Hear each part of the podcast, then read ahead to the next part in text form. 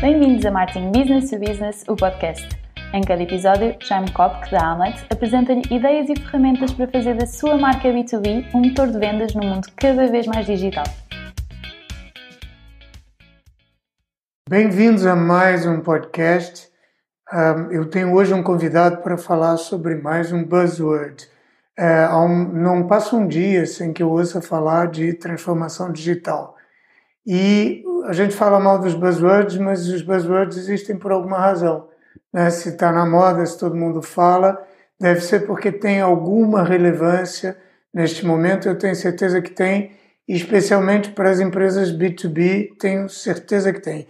E eu uh, trouxe, uh, convidei para falar aqui de transformação digital. Eu não sei se é bem de transformação digital que a gente vai falar, mas é de transformação com certeza e do papel das marcas nessa transformação, eu convidei alguém que tem uma experiência nisso.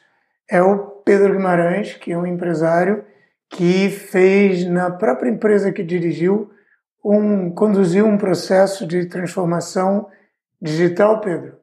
Sim, um, ehm, nós fizemos uma migração do mundo físico para o digital, no sentido em que o grosso do nosso negócio era assente, digamos, no mundo físico, e porque o consumidor mudou, nós tivemos que, porque trabalhávamos para consumidores, tivemos que nos ajustar também utilizando a tecnologia. Agora, pôr a palavra digital à frente de transformação, na minha opinião, estraga a conversa. Porque a transformação, que tem de facto um papel de tecnologia muito importante, começa por ser uma transformação nas pessoas e nos seus comportamentos. Então, antes de mais nada, o Pedro vai se apresentar e vai dizer quem ele é, que empresa é essa, onde é que isso tudo aconteceu.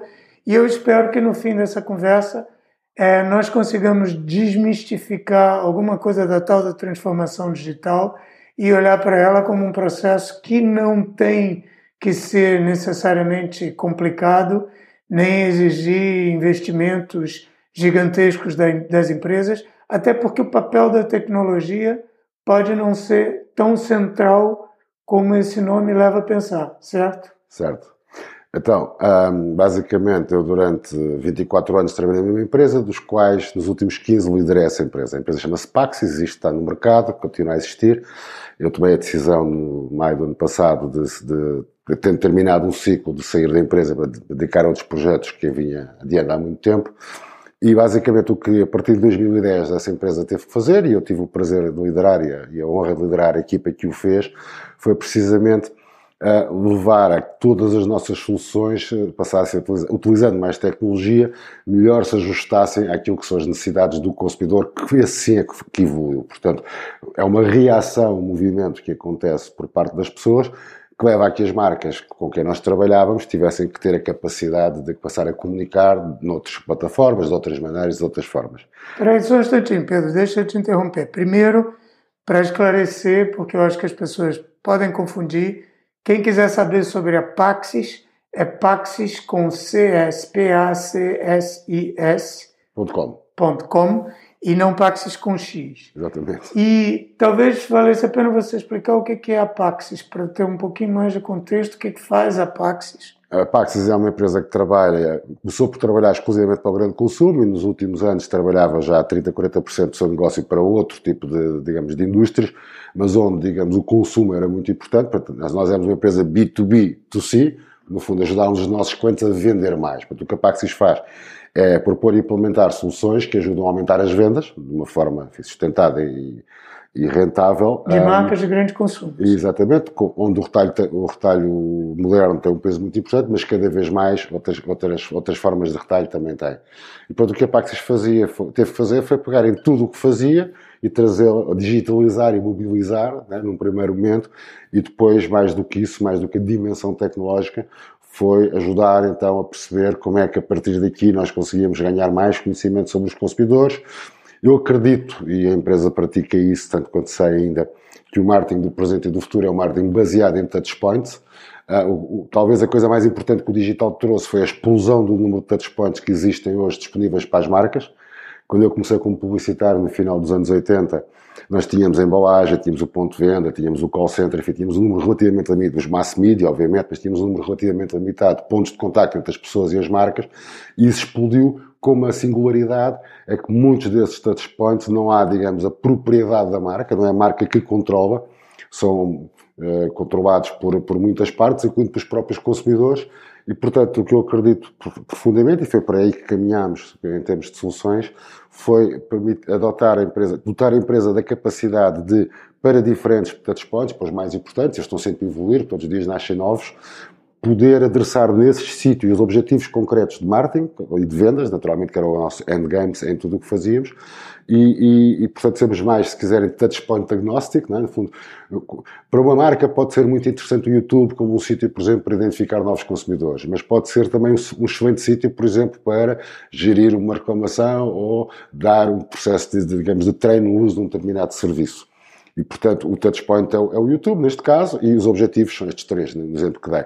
Mas estes três objetivos, por exemplo, podem ser obtidos no site da marca, ou podem ser obtidos na linha de apoio, ou podem ser atingidos uh, num, num blog de um influenciador. Portanto, nesse sentido, como explodiu o número de sítios onde as coisas podiam acontecer, o que nós fizemos foi, ok, então vamos ter as soluções para os principais objetivos e garantir que elas funcionam nesses sítios de uma forma que permita não apenas atingir o objetivo, mas cada vez mais, isso era um processo que estava ainda em curso, estará, é um processo eterno, a recolher informação que é útil depois para as tomadas de decisão da própria empresa.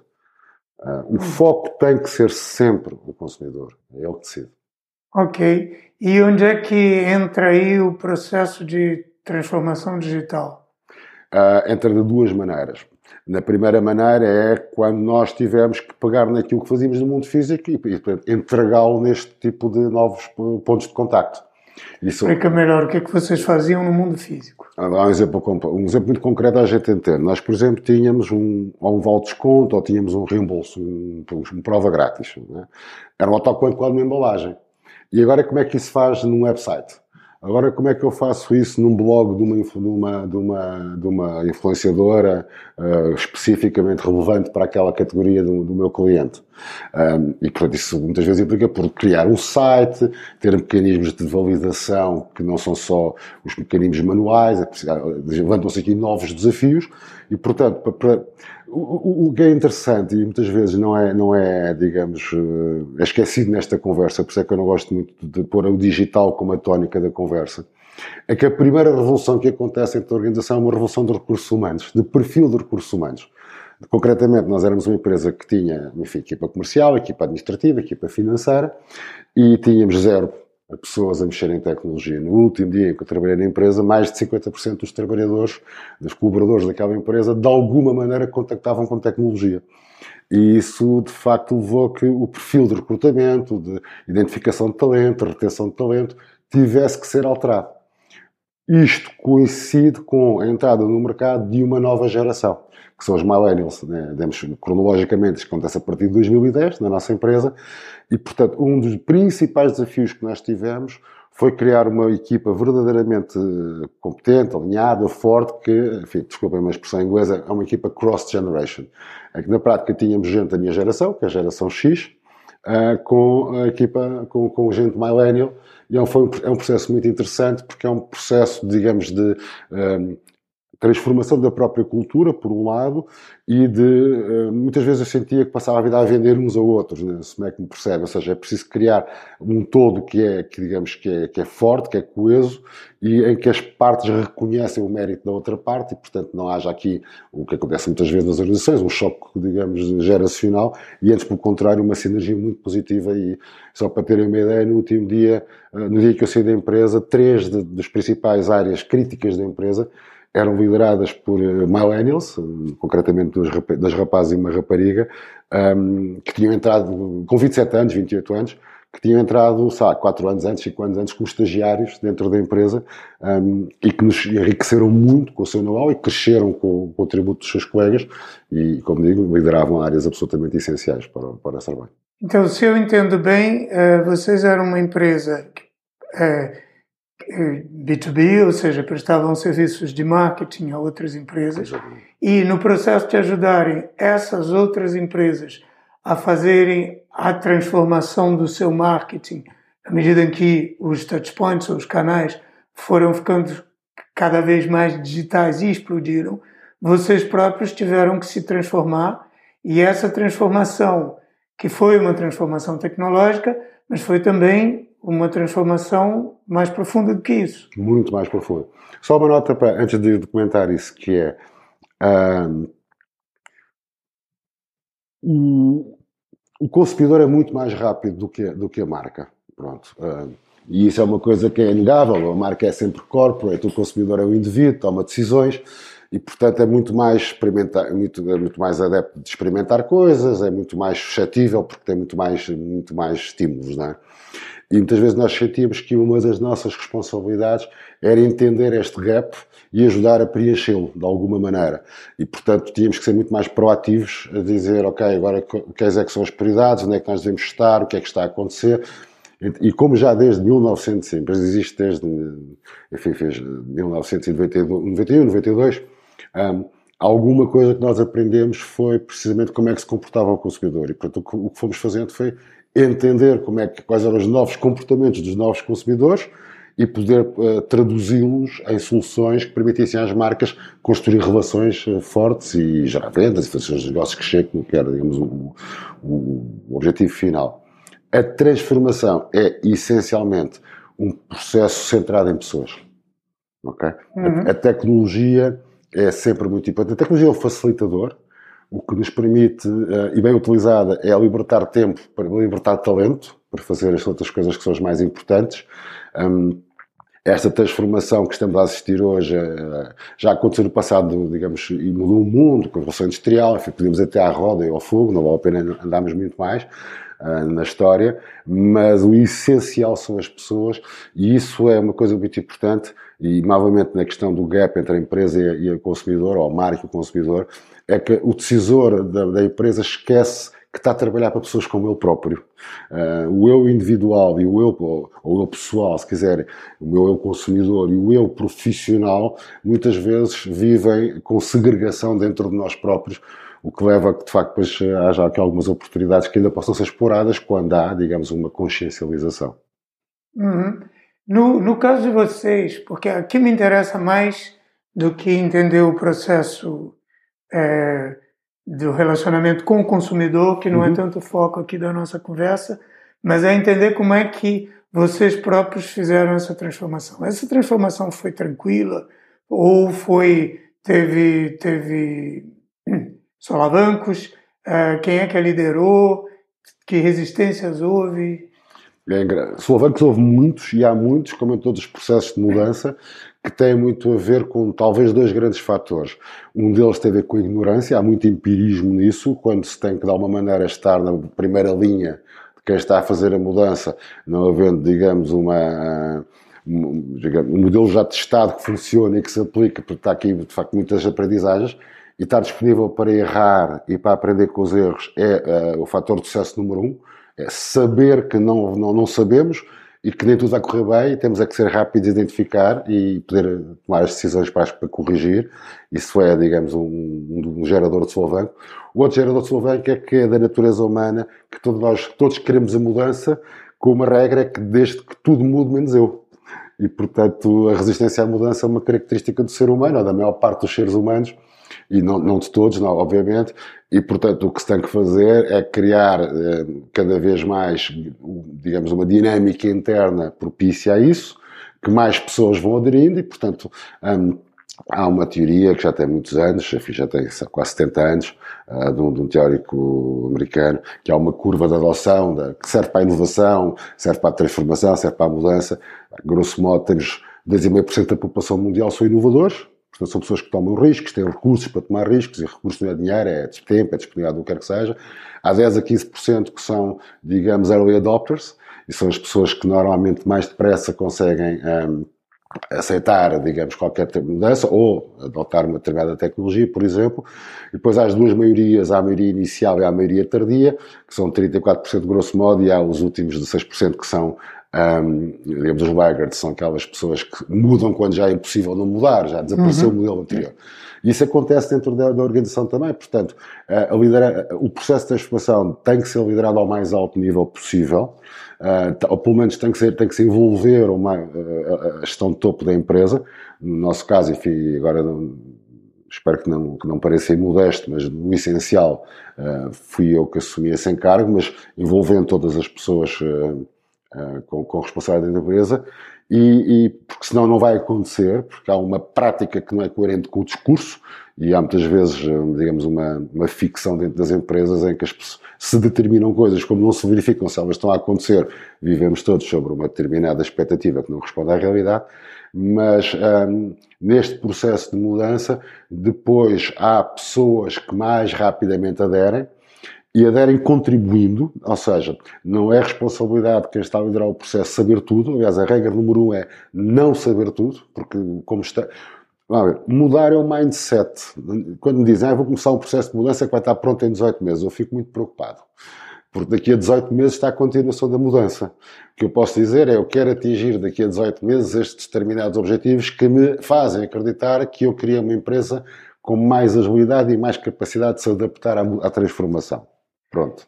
Quando você fala em mudanças de mindset, mudanças que podem gerar resistência porque as pessoas não querem mudar elas próprias, concretamente nós estamos a falar de quê? Que, o que, que eu tenho que mudar, por exemplo, no meu comportamento se eu estou numa determinada função. Você pode dar um exemplo?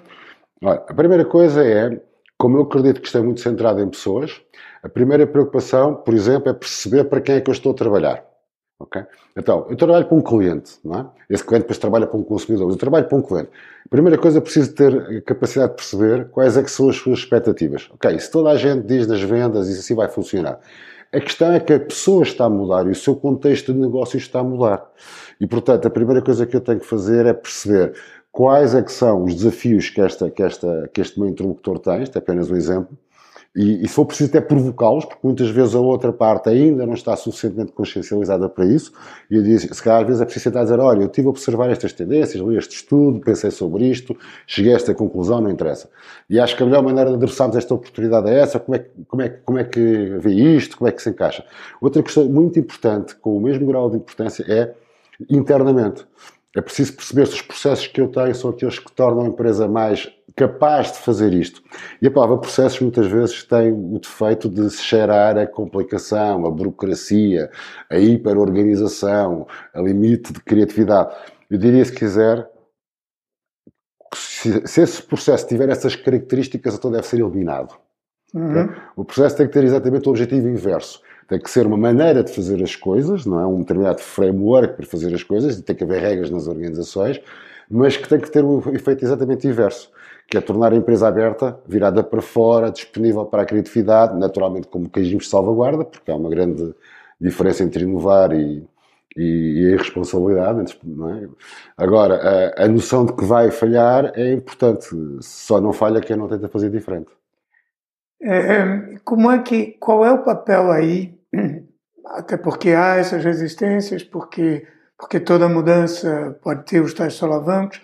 Qual é o papel da comunicação, quer internamente, quer na comunicação com os clientes? Não estou não tô falando necessariamente do consumidor final, mas a parte B2B do, desse processo de mudança B2B2C.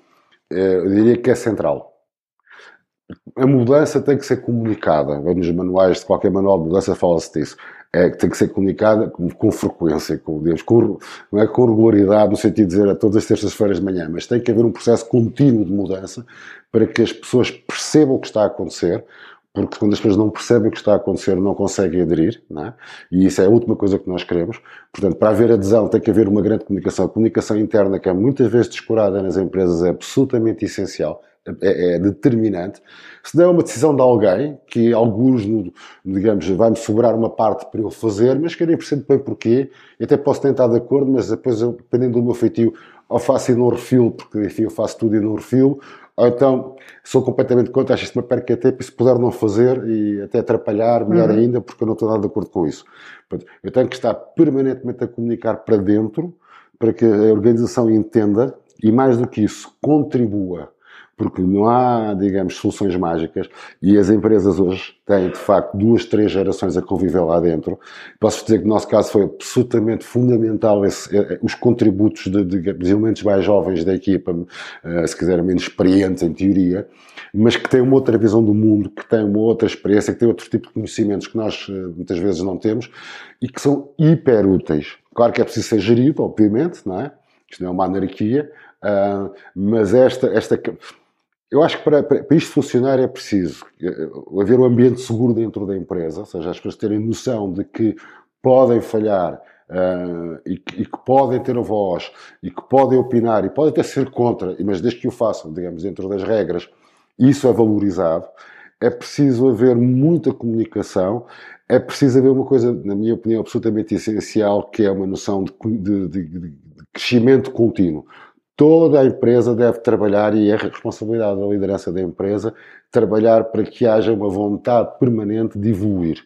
Porque só quando há uma vontade permanente de evoluir, há comunicação e canais criados e existe um ambiente seguro, é que nós vamos todos poder melhorar, comunicar, trazer para dentro, incorporar, e isso vai ajudar a que o processo seja mais rápido, seja melhor e muitas vezes também ajuda a eliminar as, as resistências normais da mudança. No caso de vocês, como é que vocês trataram a comunicação interna? Como é que fizeram? Fizemos, nós tínhamos vários instrumentos, uh, tínhamos, por exemplo, uma reunião todas as semanas, ao fim da tarde, sexta-feira à tarde, em que basicamente o que fazíamos era partilhávamos, por exemplo, tudo o que tinha ido para, para o ar naquela semana, as prioridades da semana seguinte, ou seja, para a semana vamos tentar ou fechar estes negócios ou concluir estas tarefas, as pessoas que partilhavam essa, essa informação interna.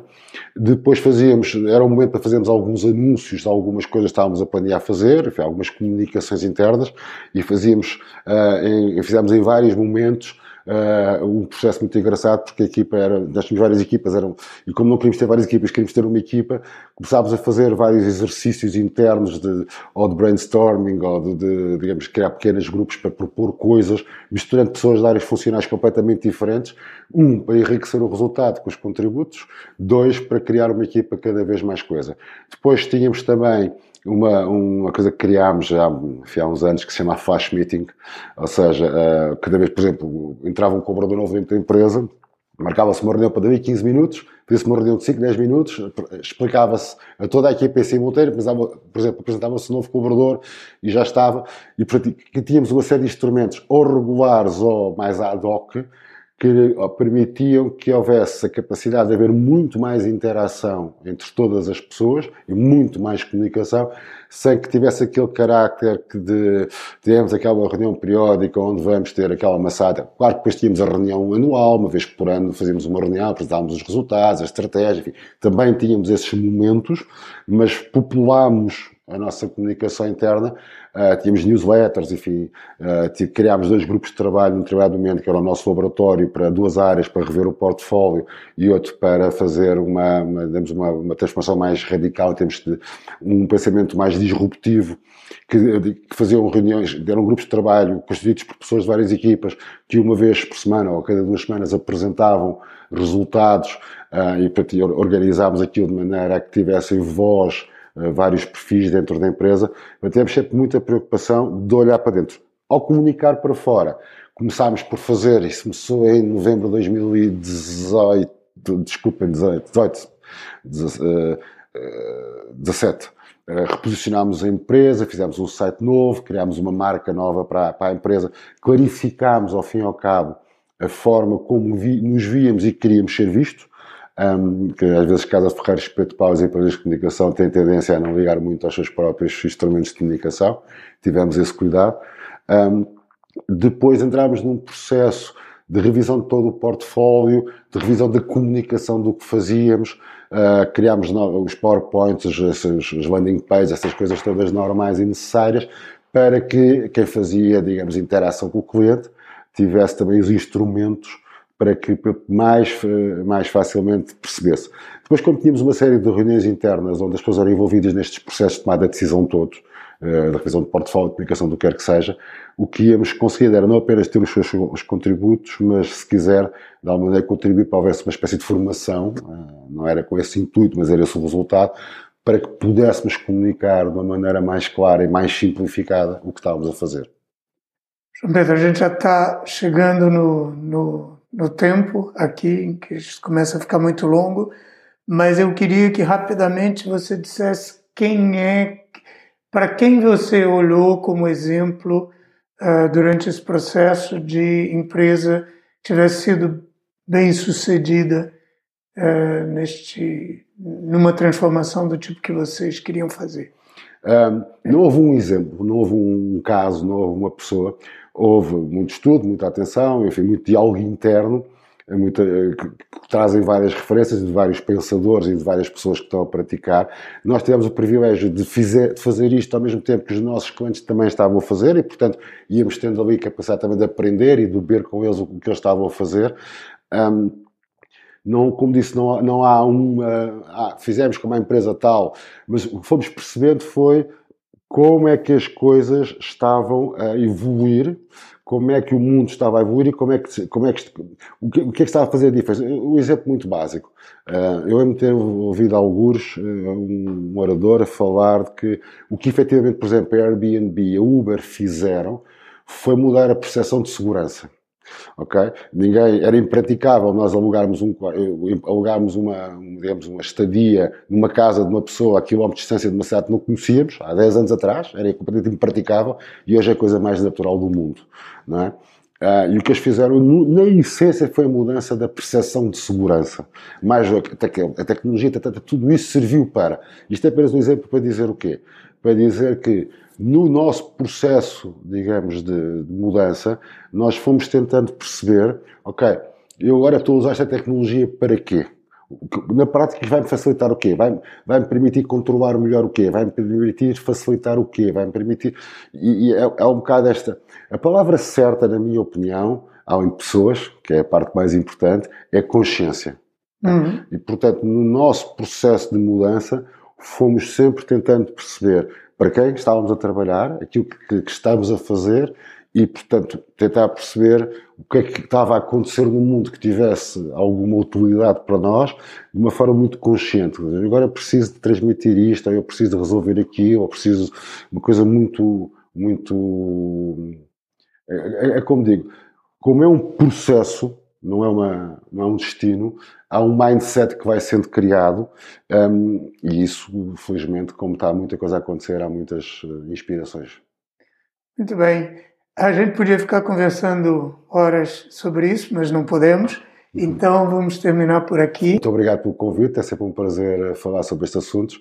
Esta é a minha paixão, é uma transformação baseada em pessoas onde a tecnologia é essencial, mas não é não é a questão. A questão é uh, como viver num mundo em mudança um, eh, e a mudança somos nós. E temos nós que a fazemos, somos nós que a vivemos. E obrigado pela oportunidade de partilhar um pouco, um pouco que sei, o muito que aprendi com outros. Obrigado a você. E mais uma vez, isso é o que a gente repete sempre: se gostarem do podcast, não se esqueçam de deixar lá umas estrelas na plataforma, de recomendar, de partilhar de pôr nas suas redes sociais, isso tudo e de subscrever. Também, uh, se quiserem saber mais sobre a Hamlet, vão a hamlet.pt e quando forem lá, subscrevam a Universidade B2B, que é a nossa newsletter, que fala também sobre esses assuntos do marketing B2B. Obrigado, João Pedro. Obrigado, João.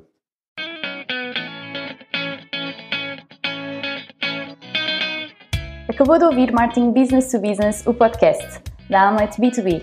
Se gostou, não se esqueça de fazer like, partilhar, deixar o seu comentário e subscrever no seu canal preferido. Para ver as notas desta conversa, vá a amlet.pt blog. E em breve voltaremos com mais um episódio de Marketing Business to Business, o podcast.